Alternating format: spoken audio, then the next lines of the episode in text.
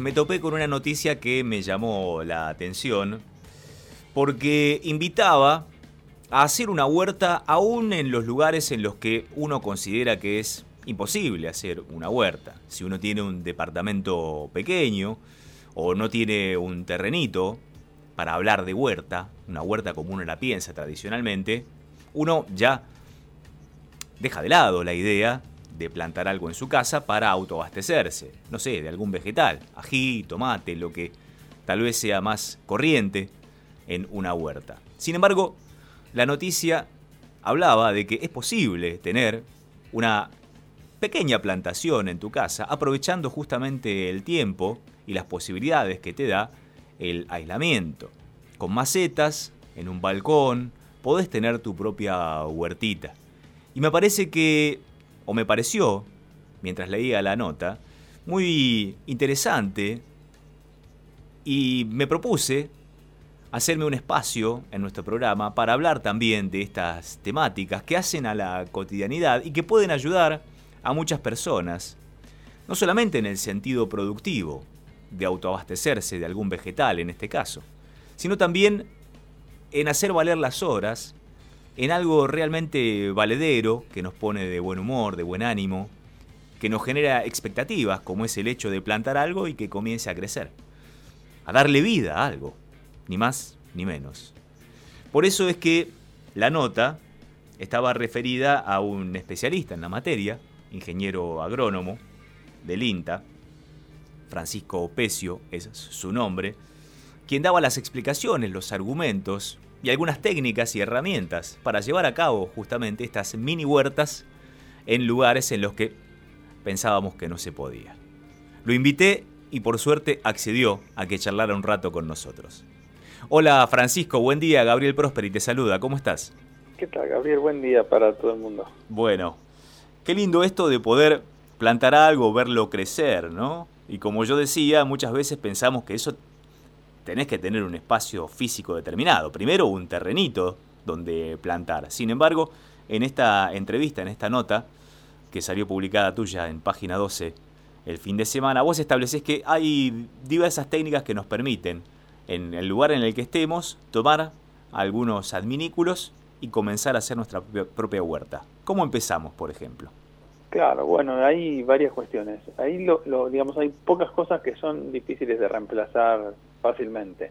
La, la más difícil es el, el, sol, digamos, eso es más complicado. Se puede hacer sin sol con luces y eso, pero es muy costoso y se usa para otras cosas habitualmente.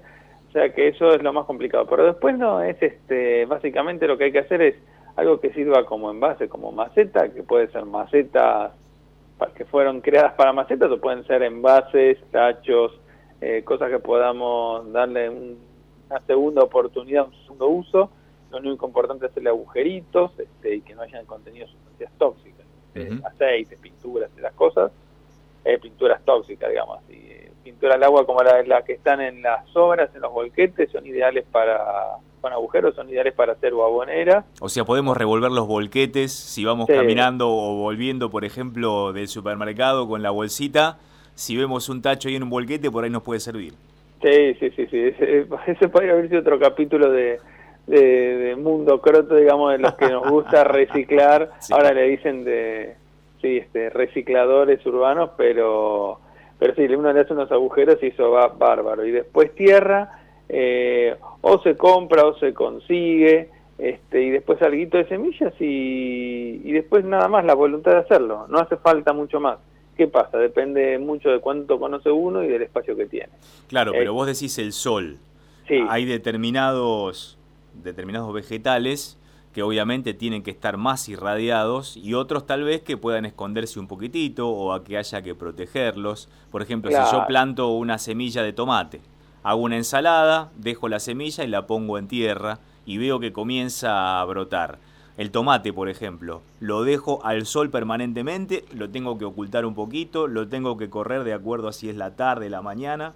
Y el sol, el sol, el tomate es una de las plantas en realidad como más exigentes en todo. Entonces, digamos, en, el nivel de dificultad huertera, si uno lo llamar así, es de las más difíciles. Realmente se quiere empezar por ese lado, pero es de las más complicadas. Claro, porque, uno tiene la semilla a mano, por eso. Claro, y porque es rico, porque es el tomate, digamos. Pero ¿qué pasa el tomate? O sea, bicha mucho o, o tiene muchas exigencias de, sol, de luz, de agua, eh, de espacio. Necesitas una maceta un poco más grande que, que sea una maceta grande, digamos. Tiene más exigencias, se apesta mucho.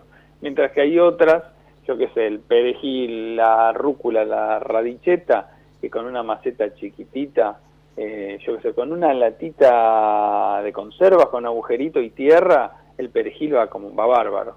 Este, y uno tiene una hermosa planta de perejil que puede sacar para condimentar la, cocina, que aparte es la que más sirve porque está recién cortada, digamos. Claro. y tiene más propiedades. Eh, después por eso hay algunas que son más fáciles. Todas esas de hoja y más rústicas, son casi satisfacción garantizada. Vos pones y nace rápido la semilla, germina, la, la rúcula, la radicheta, entonces crecen fáciles y son ricas. Después hay algunas a veces un poquito más difíciles, tipo la lechuga, pero porque quiere a veces un poquito mejor de suelo, pero que se adapta bien, el rabanito, eh, todas esas crecen, aparte crecen rápido, esas en dos meses ya estoy cosechando cosas para comer, entonces te entusiasma, te da como ganas de continuar adelante. Eh, hay otras que son fáciles, por ejemplo el coliflor, el brócoli. Uno con una buena semilla lo, va a cosechar un buen brócoli o coliflor. Lo que pasa es que tarda seis meses en sacar algo. a veces te, bueno, como viene la como viene la cuarentena vamos a tener, me parece, para dos cosechas. para sacarle semilla, totalmente. Este, ahí vamos a ser maestros en huerta todos. Y, no, y después hay otras que sí son, digamos, en la complejidad el tomate de las difíciles. Después hay otras que no son difíciles por los bichos, como el zapallo, pero que en una huerta de una casa urbana necesitas como un buen cantero, digamos, grande. Por es increíble cómo el zapallo, si uno tiene espacio, empieza a desplegarse y crece de una manera brutal, es como una... Es bárbaro, es bárbaro. Bueno, hay algunas que son súper, como muy fecundas, son el zapallo es una, otra que sí puede andar bien en la ciudad, eh, o sea, porque con un espacio de tierra, así con un canterote grande que uno arme, un zapallito de tronco, zapallito verde, eh, con dos plantas uno saca, en la época del zapallito, sacás tres, cuatro zapallitos por día. Entonces es como súper productivo eso, es muy estimulante. Eh, o por ejemplo, con un poco de tierra también si uno puede poner unas chauchas, también, yo con dos, tres plantas de chaucha y por experiencia propia sacas una bolsita, una bolsa de supermercado cada tres, cuatro días. Llega un punto que ya empezás a repartir a familiares, vecinos, porque ya no sabes cómo comerlas las chauchas esas. Qué eh, rico, excelente, me encanta, porque uno, claro, piensa automáticamente en el ají y en el tomate, porque lo corta, tiene la semilla, aparta la semilla, la mete en la tierra y espera que crezca, pero vos decís que son más dificultosas para sostener. En cambio, si vamos hacia otras, otros vegetales, tal vez de hoja, que dijiste de rúcula, radicheta, lechuga. Sí, eh, y de, el perejil. Eh, y después tener algunas aromáticas también, algunas necesitan un poquito más de sol, pero si uno las pone en una macetita y ahí va a sacar para condimentar. ¿Orégano, por ejemplo? Sí, orégano, tomillo, eh, si a uno le gusta el cilantro, el apio para las sopas, todas esas cosas crecen muy fácil, este, con un mínimo de cuidado van a andar bien y con un par de macetas ya estamos, ya empezamos, digamos, a tener nuestra propia huerta en casa, con solamente esas variedades. Y después uno puede ir aumentando según las posibilidades. Y si tenemos una maceta que hace rato la tenemos ahí con la tierra, en la que alguna vez hubo una flor y la tenemos ahí y se queda durante meses y meses y meses. Esa tierra aún apisonada, sirve para removerla y plantar algo allí nuevamente, hay que eh, tirarle algo, eh, ponerle algún, no sé, cáscara de alguna fruta o hierba para, digamos, acondicionarla de otra manera? La recomendación siempre sería, en realidad, en estos casos uno trata y siempre va de la mano en la huerta con la bonera. Una bonera que puede ser hecha, si uno tiene más recursos, comprar una linda, así pituca, sino una base con tachos, con perforación, y uno todo lo que son residuos, más que nada hierba, té, café, centrándose en eso solamente, uno puede volver a como imitar el proceso de, generación de suelo. Entonces, si uno tiene toda esta tierra vieja, así momificada, y la quiere rejuvenecer, porque el tema es que, uno, por ejemplo, uno pone una lechuga ahí y dice que no va a crecer muy pobre, porque ya está muy gastada esa suelo, esa tierra. Entonces uno pone ese suelo, esa tierra, en una bonera y la va compostando, o sea que le va agregando el compost y la tierra está mezclada y vuelve a la vida, vuelve al ruedo después de un par de meses, ya tenemos de vuelta tierra rejuvenecida 100%. O sea, primero tenemos que trabajar esa tierra vieja, dejarla que trabaje con el abono casero durante un par de meses, decís vos. Claro, que y luego... se termine de degradar, exacto. Bien. Y, mientras tanto, si podemos, comprar tierra nueva en algún vivero si está abierto o en alguna casa ahí de algún supermercado grande.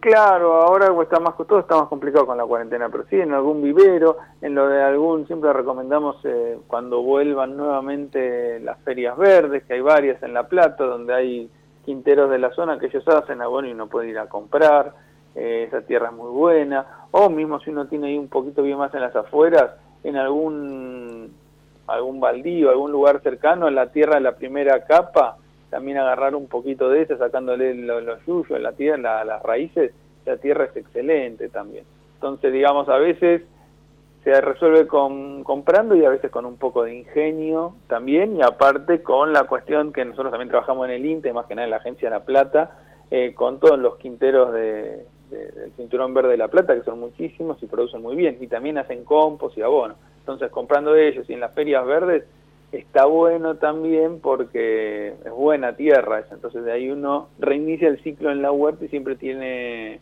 tierra viva como para sacar buenas cosechas. Estamos hablando con Francisco Pecio, es ingeniero agrónomo, técnico del INTA, que nos está desasnando en las lides de las huertas caseras. Acá nos escribe un oyente, Francisco, Marcelo, que nos dice, acá en casa tenemos perejil, romero y menta en la misma maceta y crecen como loco, dice. O sea que un mismo vegetal puede compartir hasta el mismo espacio de tierra. Sí, claro, totalmente, se llama así, la asociación. Hay plantas que se llaman bien entre ellas y otras no tanto. Pero las aromáticas por lo general suelen ser... La menta es la única, y la recomendación es que tenga raya la menta porque tiende a tener problemas de espacio y empieza a ocupar a los vecinos. Ah. Pero, teniendo la raya, simplemente cosechándola y consumiéndola, va bárbaro. Este, excelente. para, ponerle al mate o al, a, las esas cosas, es excelente. Francisco, y te saco un poquitito del tema casero individual. Si hay alguna pregunta o consulta de los oyentes respecto de esto mientras charlamos, la compartimos. Pero vos como técnico del INTA, muchas veces se eh, habla respecto de los barrios populares, que falta incentivo para que se organicen huertas comunitarias, para que haya autoconsumo y autoproducción en los barrios populares vulnerables hoy que están tan en boga por el drama del coronavirus. ¿Cómo se está trabajando, si es que se trabaja desde ese punto de vista comunitario? Bueno, nosotros, yo formo parte en el INTA de la Estación Experimental del Área Metropolitana de Buenos Aires, que esto nuestra zona de influencia va desde casi Bransen hasta Campana, Zárate, o sea, es enorme y en el programa Pro Huerta, que es este programa que es de desarrollo social con el INTA, que tiene 30 años, que es de soberanía alimentaria, justamente es para trabajar huertas en familias o comunidades de alto nivel de riesgo, o sea, en las barriadas populares del Gran Buenos Aires. Y no, o sea, en realidad, todas las barriadas, nosotros trabajamos y hay experiencias de huerta en todas, todas las barriadas del Gran Buenos Aires, se produce. Este, lo que pasa es que muchas veces hay de todo ahí también, por eso trabajamos estas técnicas sin espacio.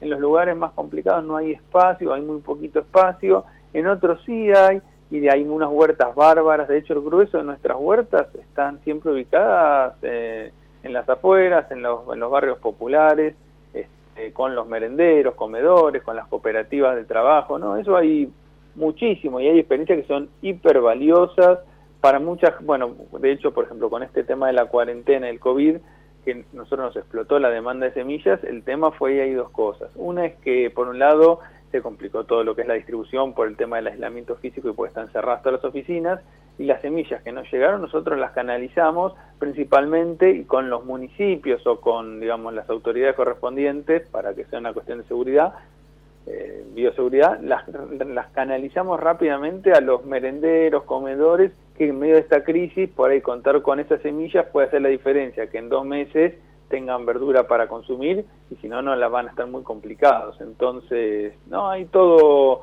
digamos, por suerte hay todo un sustrato de mucha solidaridad y mucho laburo en nuestra región que hace que las cosas anden bien, más allá de lo que sale en los diarios malos, eh, hay mucho laburo y la gente muy optimista y le pone pilas, me parece, eso es lo bueno a pesar de todo esto. Absolutamente.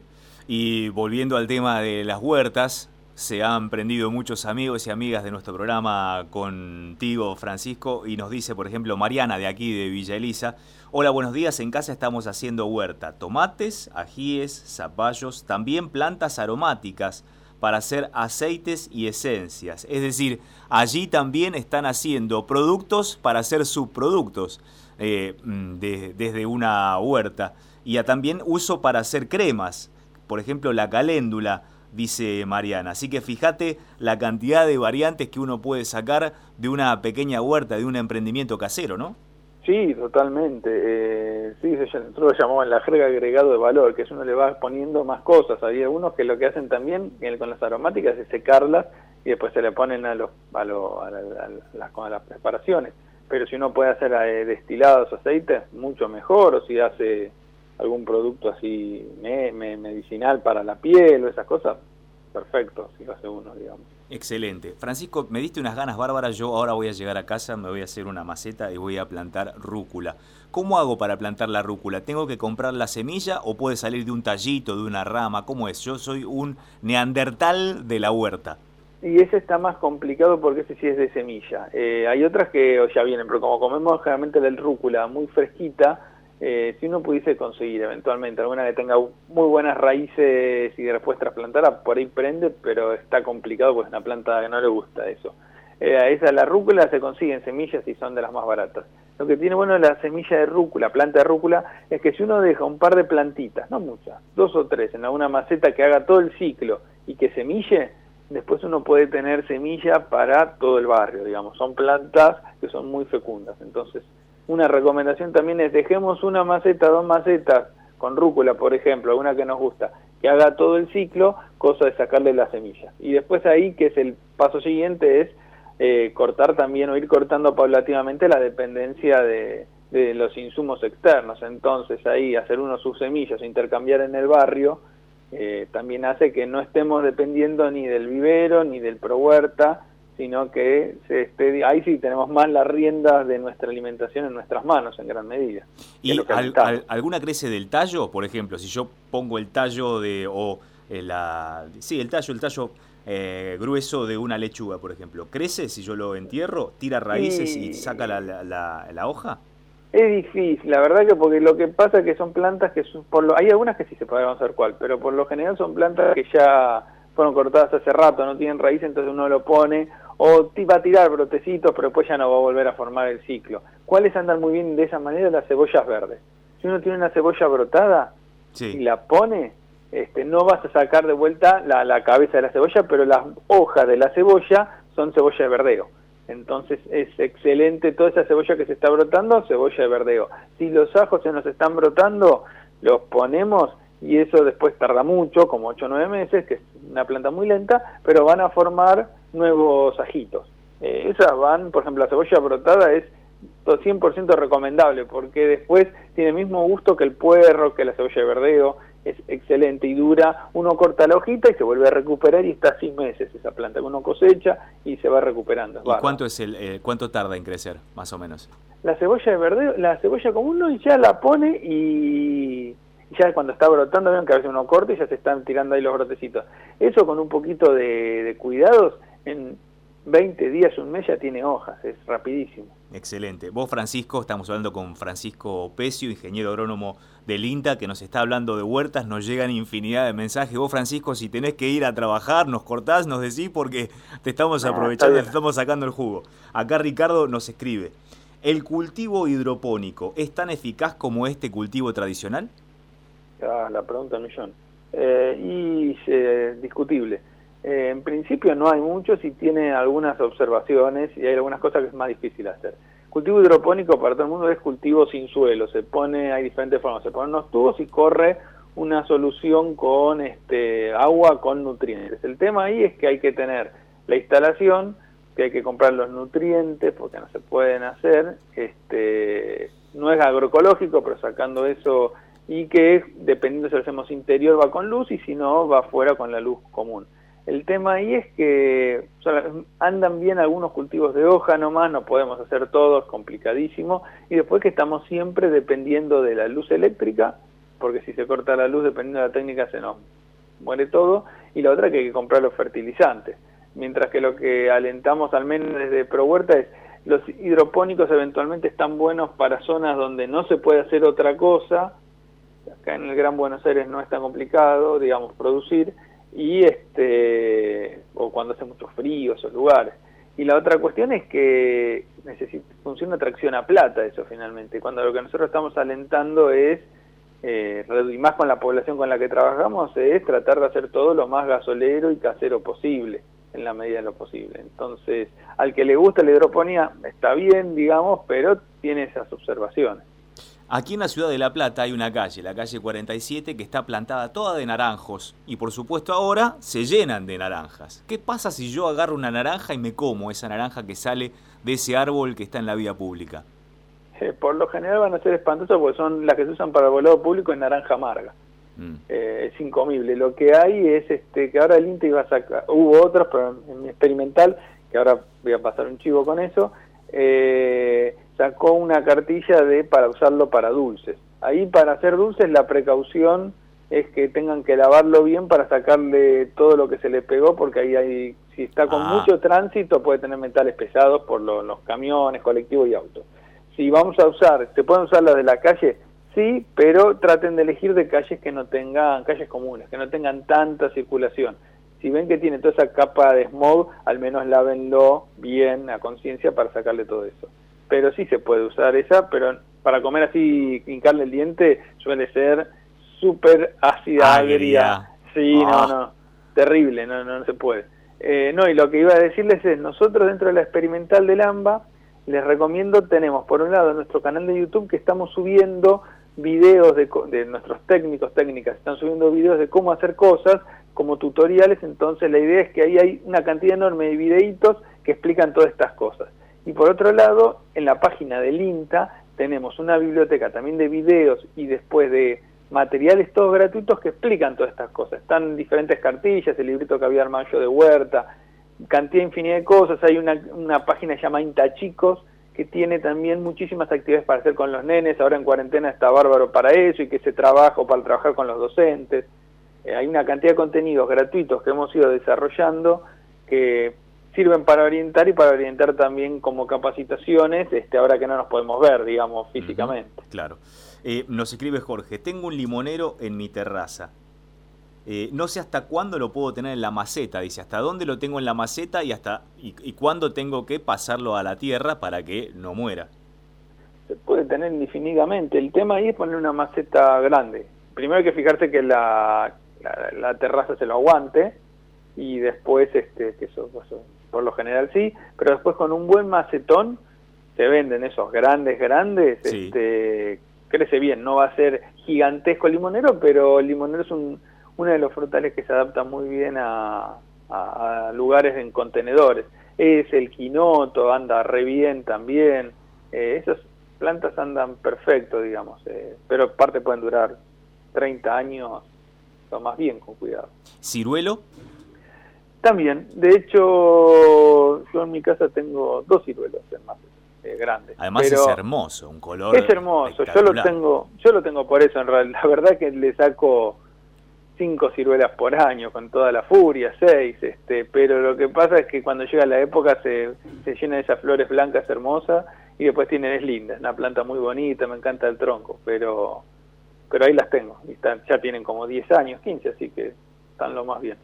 Bueno, les aviso a los vecinos de mi barrio que si bien si ven a alguien acuclillado en la esquina donde hay un pequeño baldío sacando tierra, seré yo, eh, sacando la tierra para mi maceta y para cultivar los primeros retoños, tal vez, frutos de mi nueva huerta a partir de esta nota con Francisco Pecio, ingeniero agrónomo del INTA, que realmente nos ha informado, deleitado y sos un extraordinario comunicador, Francisco, así que desde ya ah, muchísimas gracias. por estos minutos con nosotros en Próspera Mañana. Huertadores vamos a hacer, o productores hortícolas, o mini productores, como quiera llamarle, vamos a salir después de esta nota.